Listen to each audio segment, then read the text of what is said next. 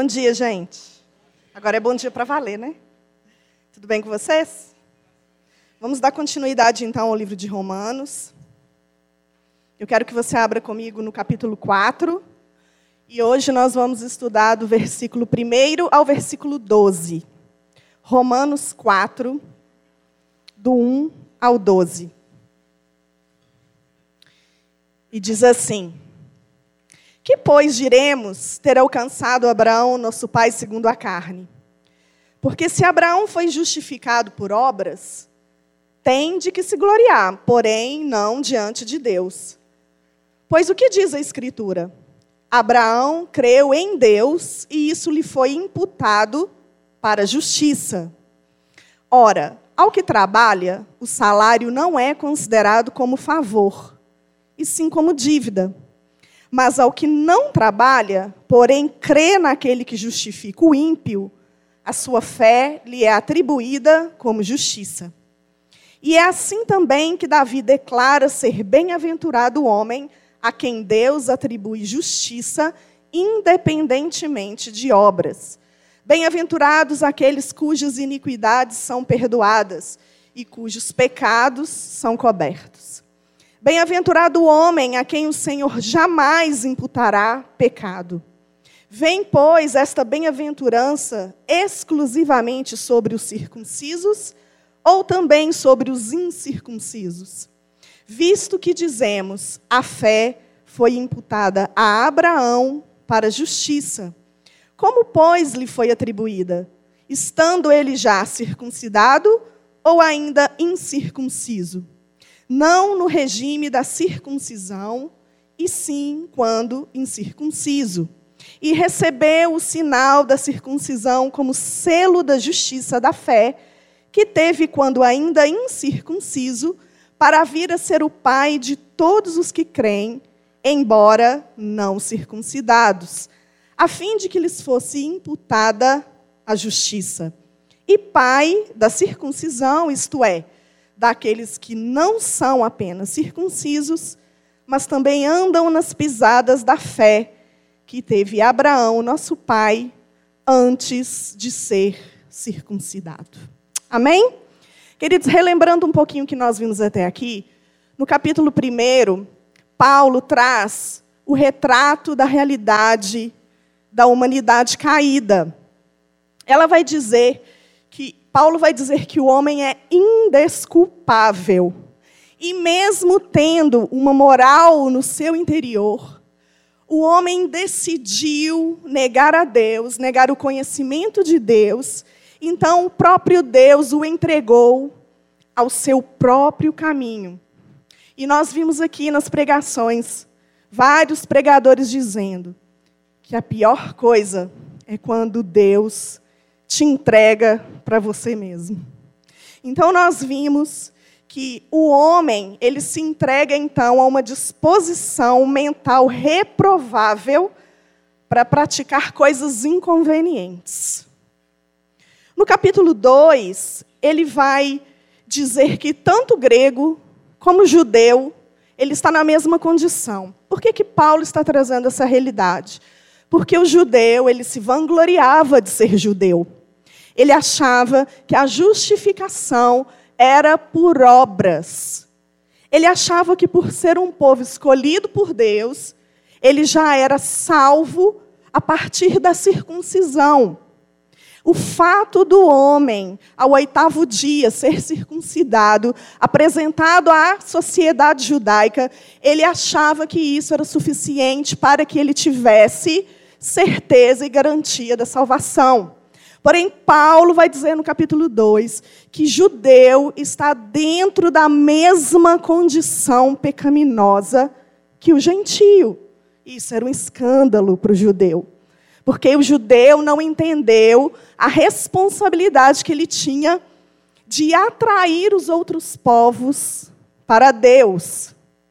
Então, Paulo vai dizer, no capítulo 3, e ele está tendo uma conversa com um judeu imaginário e trazendo algumas objeções, ou seja, ele adianta possíveis perguntas que esse judeu faria e ele, ele faz a pergunta: qual é então a vantagem, qual é a jactância de ser judeu?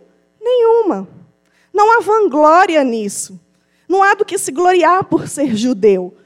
O fato de você ser judeu traz você um privilégio de ter recebido os oráculos de Deus. Mas você não entendeu a responsabilidade que isso te traz.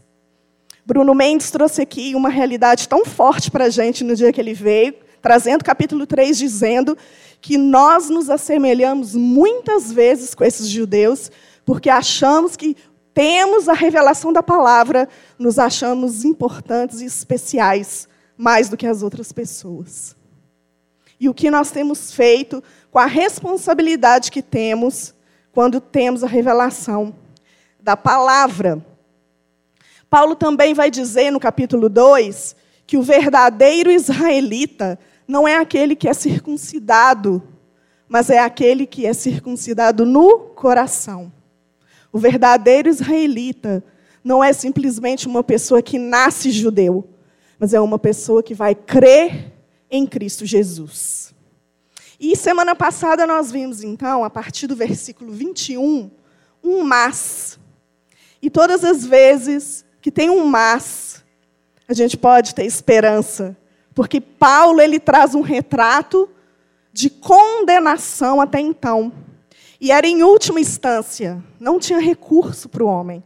Porém, a partir do versículo 21, ele vai dizer que o homem, esse pecador, esse ímpio, sem exceção de raça, religião, esse homem, ele tem a justificação através de Jesus Cristo.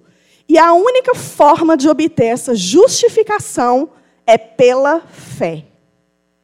Então, quando Paulo traz essa realidade, ele vem quebrar um paradigma muito grande na época em relação aos judeus, porque o judeu, ele cria que a justificação era pelas obras. E aí ele vai dizer então que todos pecaram e carecem da glória de Deus.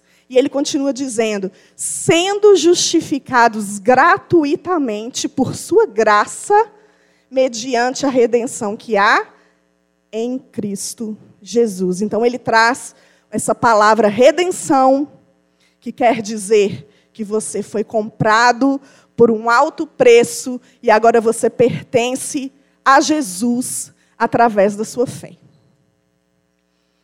E essa fé em Efésios capítulo 2, vai nos dizer que, porque pela graça sois salvos, mediante a fé, e isto não vem de vós, é dom de Deus. Então eu tenho uma notícia para te dar nessa manhã.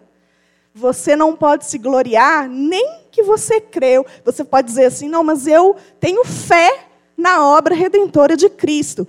E aí você poderia se gloriar nisso dizendo: Eu criei.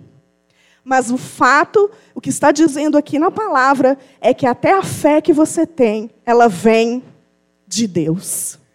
É o próprio Deus que coloca a fé no seu coração para que você creia. E graças a Deus por isso, porque se fosse de livre e espontânea vontade, eu e você faríamos como Adão o que, que Adão fez em Gênesis 3? Ele quis ser conhecedor do bem e do mal. Ele quis uma vida independente de Deus, ele quis tomar a rédea da vida dele e, a partir de então, ser o dono da vida dele. Ele escolheu pecar. E, da mesma forma, com a mesma natureza pecaminosa, nós também temos esse coração. E apenas pela fé que o próprio Deus nos dá, nós somos capazes de crer na redenção que há em Cristo Jesus e receber um coração regenerado. Você pode dizer amém? No primeiro capítulo, no versículo 17, Paulo vai dizer: a justiça de Deus se revela no Evangelho. Isso é muito importante quando Paulo começa a trazer esse conceito de que a lei não salva. A graça, a salvação, ela é revelada pela lei, mas a lei não tem poder de salvar. A lei é apenas um aio, um pedagogo que pega na sua mão e te conduz a Cristo, que revela os seus pecados e te conduz à realidade do, de quem pode realmente salvar você. Mas isso para os judeus era um escândalo. Então, irmãos, no versículo 28 do capítulo 3, vai dizer: Concluímos então que o homem é justificado pela fé. E a partir de agora, Paulo vai exemplificar o que ele está falando. Ele vai dizer assim: agora eu vou desenhar para você entender melhor. Ele vai agora pegar todo esse conceito que ele tem trazido nos primeiros capítulos e vai trazer dois exemplos importantíssimos para o povo judeu. Primeiro era Abraão, que era o patriarca, e depois Davi, que era o rei de Israel. Mas para a gente chegar e entender melhor o que que Paulo vai trazer, a gente precisa rever a caminhada de Abraão. Então, marca aí na sua Bíblia, Romanos 4, e passeia comigo lá em Gênesis 12. Em casa você vai ler depois com calma, mas eu vou só pincelar algumas coisas importantes para nós nessa manhã.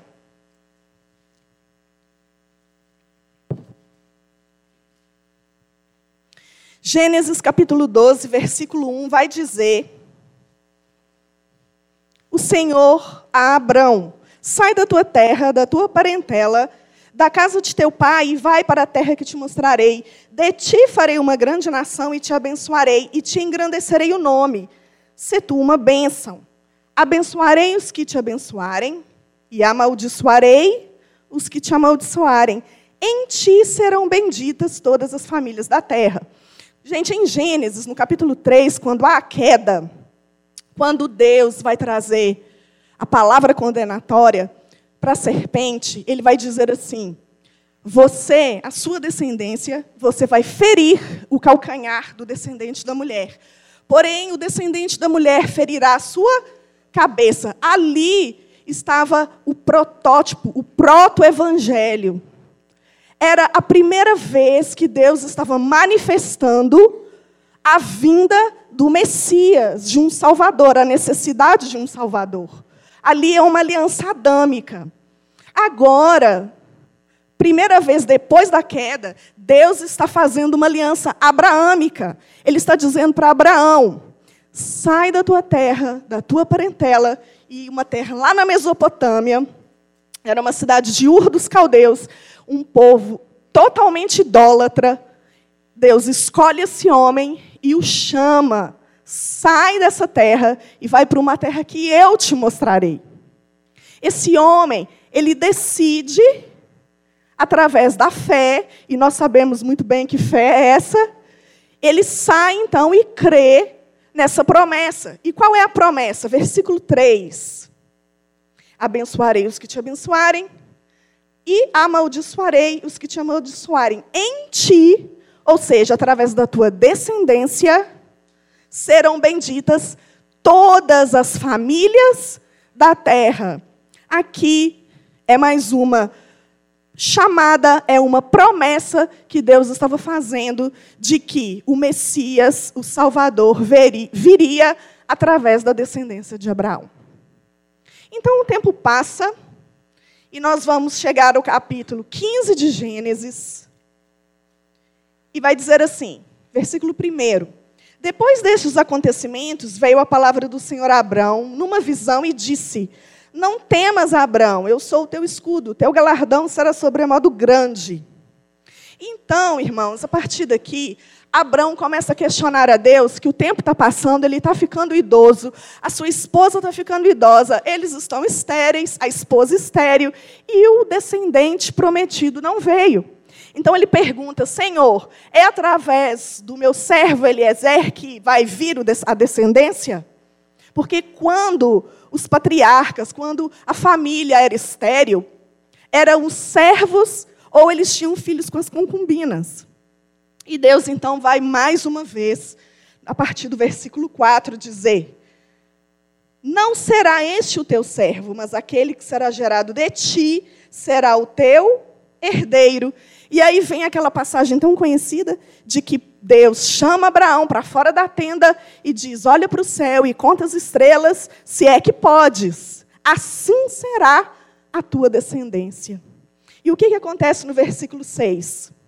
Ele creu no Senhor, e isso lhe foi imputado para justiça. Grava essa palavra.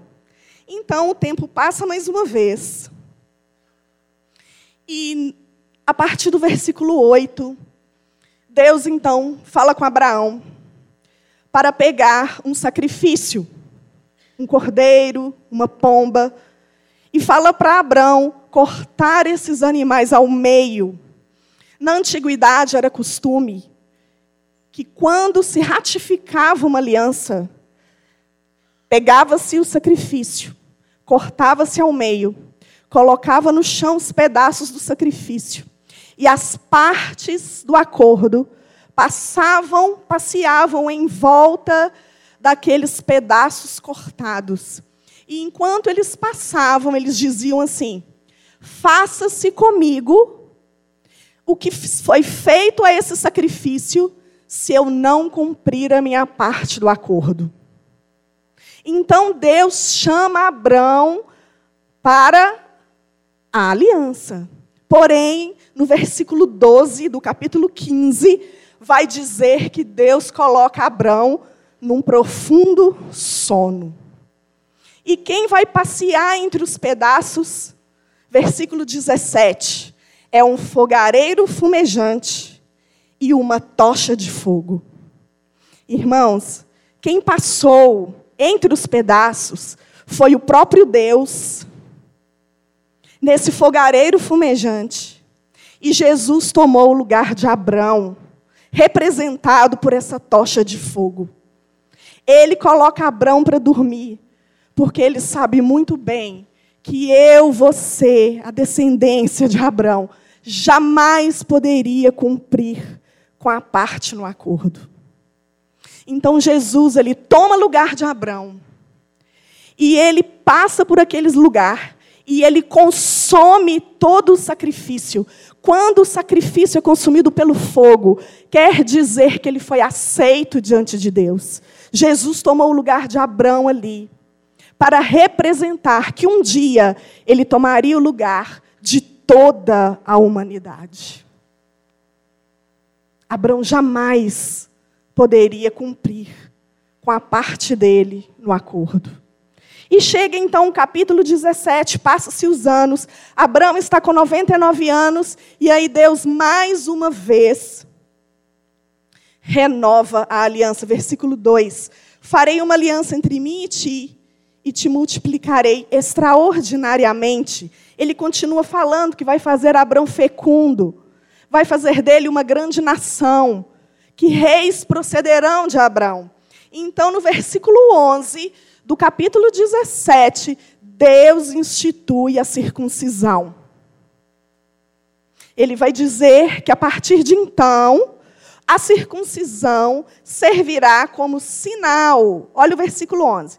Circuncidareis a carne do vosso prepúcio, será isso por sinal de aliança entre mim e ti. É importante nós lermos essas passagens para a gente entender o que, que Paulo está fazendo aqui em Romanos 4. Voltemos a Romanos 4, então. Então ele vai dizer: Que, pois, diremos ter alcançado Abraão, nosso pai, segundo a carne? Porque se Abraão foi justificado por obras, tem do que se gloriar, porém, não diante de Deus. Por que diz a Escritura? Aí ele vai citar exatamente Gênesis capítulo 15, versículo 6. Abraão creu em Deus e isso lhe foi imputado para justiça. Interessante, irmãos, que os judeus, eles diziam que eles eram justificados pela lei.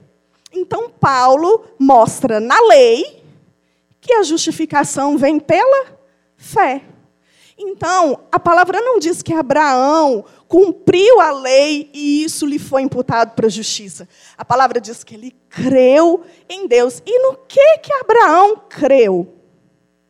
Ele creu que um Messias, um Salvador, viria através da descendência dele. Então, sabe qual é um erro muito comum que nós cometemos? É falar que no Velho Testamento é lei. E no Novo Testamento é graça. Irmãos, a graça está presente em todo o tempo no Velho Testamento. Em Gênesis 3, a graça estava lá quando Deus cobriu o homem com pele de animais. A graça estava lá quando Deus disse que o homem descendente da mulher pisaria na cabeça da serpente. Quando Deus trouxe essa realidade, essa promessa para Abraão, de que o Messias é, viria através dele, essa aliança abraâmica viria através dele, o Messias, ele estava trazendo a graça. E quando Deus coloca a fé no coração do homem, para que ele creia em suas promessas, é graça. É graça. E ele vai dizer, e isso foi imputado para a justiça. Isso é um termo contábil quando é depositado na sua conta um saldo positivo que você não tinha antes. É a expiação substitutiva. Foi o que Jesus, numa tocha de fogo, fez ele colocou Abraão para dormir. E ele mesmo foi lá e se colocou no lugar de Abraão. Então, nós hoje temos essa realidade de que Jesus morreu em nosso lugar, em expiação substitutiva, porque era para eu e você estar naquele lugar. Por isso foi imputado em nós esse crédito. O justo pagou pelo injusto. Você pode dar um glória a Deus aí no seu lugar? Eu sei que você queria. Por isso, ele vai dizer no versículo 4: Ora, ao que trabalha, o salário não é considerado como favor, e sim como dívida. Mas ao que não trabalha, porém crê naquele que justifica o ímpio, a sua fé lhe é atribuída como justiça. Então, Paulo está dizendo assim: se é o que trabalha que recebe a justificação, porque se é por obras, é pelo que você faz. Se você é justificado por obras, então é porque você observa toda a lei. Tiago vai dizer que se você observa toda a lei, mas tropeça em um só, você é pecador, transgressor da lei. Então, para você ser justificado por obras, quer dizer que você é muito bom ao ponto de observar toda a lei. Então, se você observa toda a lei, então você é merecedor. Então, Deus fica devedor a você. Porque quando você trabalha o mês inteiro, o seu patrão, ele faz um favor de te dar o salário ou ele tem a obrigação de te dar o salário? Ele tem a obrigação. E Deus, então, ele ficaria devedor do homem. Porém, ele dá a quem não trabalha. Isso é graça, é favor imerecido. A, a, a justificação não é meritocracia. A justificação é graça. Ô, Bruno, tem um vídeo aí? Já passamos esse vídeo aqui, mas nós vamos relembrar. Se você não viu, vai ver pela primeira vez. E nós vamos ilustrar isso que eu estou dizendo, tá bom? É rapidinho, dois minutinhos.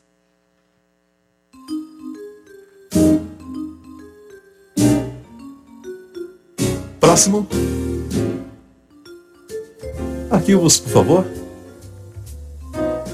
Uhum. Um pouco de mentira, um pouco de roubo, tem alguns atos de bondade aqui e ali. Eu tentei viver uma vida boa. Bem, vamos ver o quanto.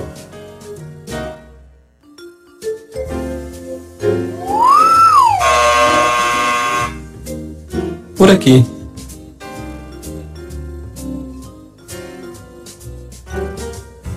Próximo. Arquivos, por favor. Ok, eu admito, eu fiz um monte de coisas erradas. Sim, eu estou vendo. Mas eu fiz coisas boas também, sabe? Para compensar com as ruins. Uma vez, eu colei na prova.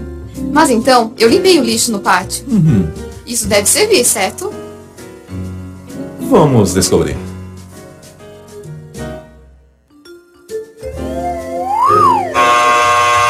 Por aqui. Deveria compensar, certo? Deveria compensar. Próximo. Arquivos, por favor. Impressionante. Sim, eu dediquei toda a minha vida para fazer o mundo bem melhor. Fui voluntário na África, doei sangue todos os meses.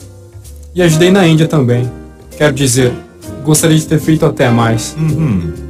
E essas assinaturas são suas? Sim, sim, todas minhas.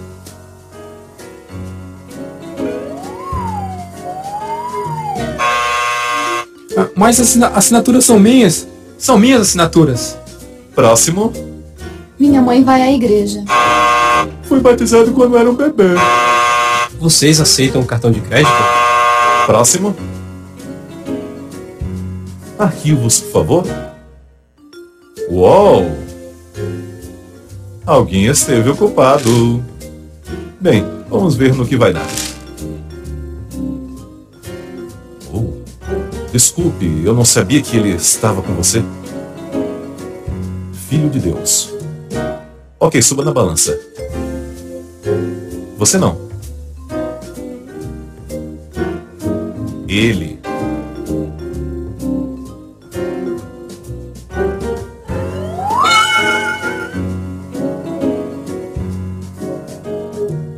Ei, isso é totalmente injusto.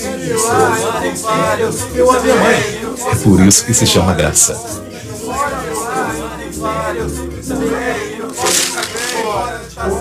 Próximo. É por isso que se chama graça. Porque quando nós temos esse essa religiosidade de achar que é no nosso muito fazer que nós obtemos a aceitação e a aprovação de Deus, nós achamos injusto quando um pecador ele recebe a salvação. É, Aquele ladrão na cruz, ele recebeu imediatamente a salvação quando se arrependeu. E Deus, ele escolheu antes da fundação do mundo entregar o seu filho para que pessoas pecadoras como eu e você pudéssemos nos achegar e tornarmos amigos de Deus. Amém, queridos? E continuando, então, versículo 6, ele vai trazer então o exemplo de Davi. E ele diz: E é assim também que Davi declara ser bem-aventurado o homem a quem Deus atribui justiça, independentemente de obras. Bem-aventurado aqueles cujas iniquidades são perdoadas e cujos pecados são cobertos. Bem-aventurado o homem a quem o Senhor jamais imputará pecado. Então, Davi, é, o rei de Israel, ele foi um homem que pecou. Ele desejou uma mulher casada. Ele engravidou essa mulher. Ele tentou enganar o marido dela, Urias, e falou para Urias em tempo de guerra ir lá e deitar com a mulher para que ele pensasse que o filho era dele, não dando certo, porque ele era um homem tão correto que ele disse que em tempos de guerra ele não deitaria com a mulher dele porque os amigos dele estavam em guerra. Então, não dando certo esse engano, Davi manda colocar Urias na linha de frente da batalha para que ele morresse. Davi cometeu adultério, mentira e assassinato. Como pode Davi ser justificado por obras? E ele então, quando foi confrontado por Natã, ele se arrepende, ele bate no peito e diz: Eu pequei. Deus vai ser justo naquilo que ele fizer comigo. Então ele foi perdoado. Ele escreve o Salmo 32, que nós acabamos de ler aqui. E, e ele escreve o Salmo 91, nessas condições de arrependimento do seu pecado. Pela fé, pela fé, Davi recebe a justificação. Então ele vai dizer no versículo 9: Vem, pois, esta bem-aventurança exclusivamente sobre o circunciso, ou também sobre os incircuncisos.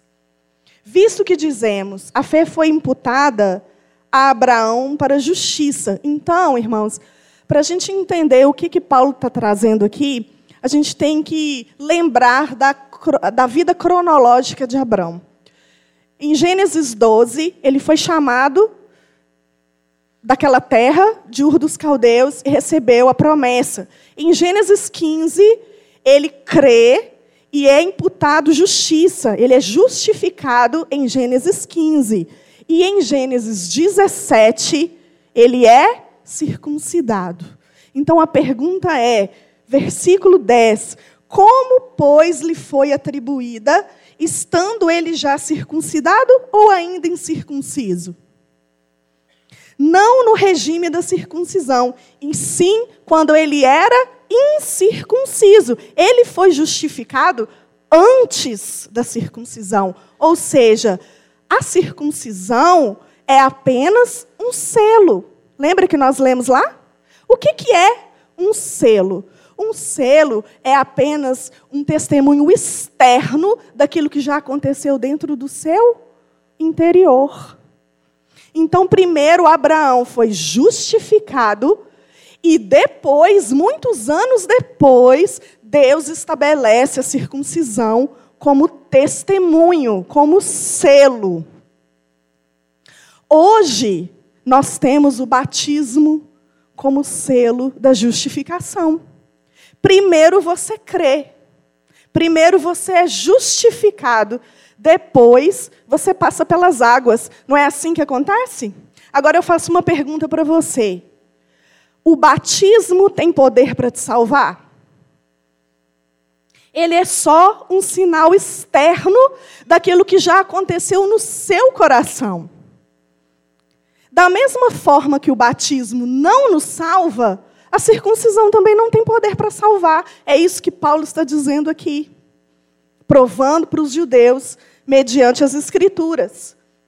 E o versículo 11: E recebeu o sinal da circuncisão como selo da justiça da fé que teve quando ainda era incircunciso, para vir a ser o pai de todos os que creem. Isso era um choque, porque eu e você nessa manhã, se cremos na redenção que há em Cristo Jesus, somos filhos de Abraão. O verdadeiro israelita é o que mesmo? É aquele que tem uma circuncisão externa não, é aquele que tem a justificação de Cristo no seu coração. Então, quando Deus estabeleceu, pediu a Abraão para sair da tenda, olhar as estrelas e contar, você estava ali para que Abraão contasse. Você faz parte da família espiritual de Abraão. A partir do momento em que você, pela fé, crê que Jesus tomou o seu lugar na condenação. E aí ele vai dizer, verso 12: E o pai da circuncisão, isto é, daqueles que não são apenas circuncisos, mas também andam nas pisadas da fé que teve Abraão, nosso pai, antes de ser circuncidado. Então a condição é que você ande nas pisadas da fé, para que você seja um filho de Abraão. E hoje, irmãos, nós como igreja, nós recebemos essa responsabilidade que Israel tinha e não cumpriu cabalmente o seu propósito e a sua missão. Hoje, nós somos justificados pela fé em Cristo Jesus. Uma fé que não vem de nós, vem de Deus. E nós temos a responsabilidade de atrair os outros povos, as outras nações a Cristo. Nós não podemos nos fechar dentro das quatro paredes da igreja e acharmos que somos melhores que as outras pessoas. E às vezes trazendo divisões dentro da própria igreja, achando que somos melhores, que temos mais sabedoria que os outros. Nós temos que entender que nós temos uma responsabilidade em atrair os outros povos, porque Deus nos deu a graça e o privilégio de sermos justificados antes deles. Silvio disse que um dia nós temos, fomos salvos primeiro, muito provavelmente porque a gente já estava com a corda no pescoço, a água no pescoço. Tinha que salvar a gente primeiro. Isso não quer dizer que você é melhor do que alguém. Provavelmente você é, era até pior. E quando nós entramos nesse lugar de humildade, nós entendemos a nossa responsabilidade como igreja. E nessa manhã eu quero deixar para você, para nós fecharmos, algumas aplicações dessa palavra. A primeira delas é que a graça, ela não leva à libertinagem. Nós precisamos entender que fomos salvos pela graça. A justificação, ela é um ato automaticamente você é justificado. Porém, a santificação é um processo. Você precisa depender do Espírito Santo essa manhã para andar em santificação. Se você usa a graça como meio para pecar, questione a sua salvação. Porque o salvo, ele tem um coração regenerado e ele tem o desejo no coração de agradar a Deus. O salvo, ele cai, ele peca, mas ele faz como Davi, ele bate no peito e diz: Eu pequei. E reconhecer o seu pecado, irmãos, é um ato que nós precisamos voltar a ele. Adão culpou a Eva, culpou a Deus, e a serpente, mas nós precisamos olhar para dentro do nosso coração essa manhã e dizer: Eu pequei. E toda vida de libertinagem que possa estar em você, que essa manhã você entenda que a graça te leva a um processo de santificação. A segunda aplicação que eu quero trazer nessa manhã é que nós precisamos abrir mão da nossa religiosidade.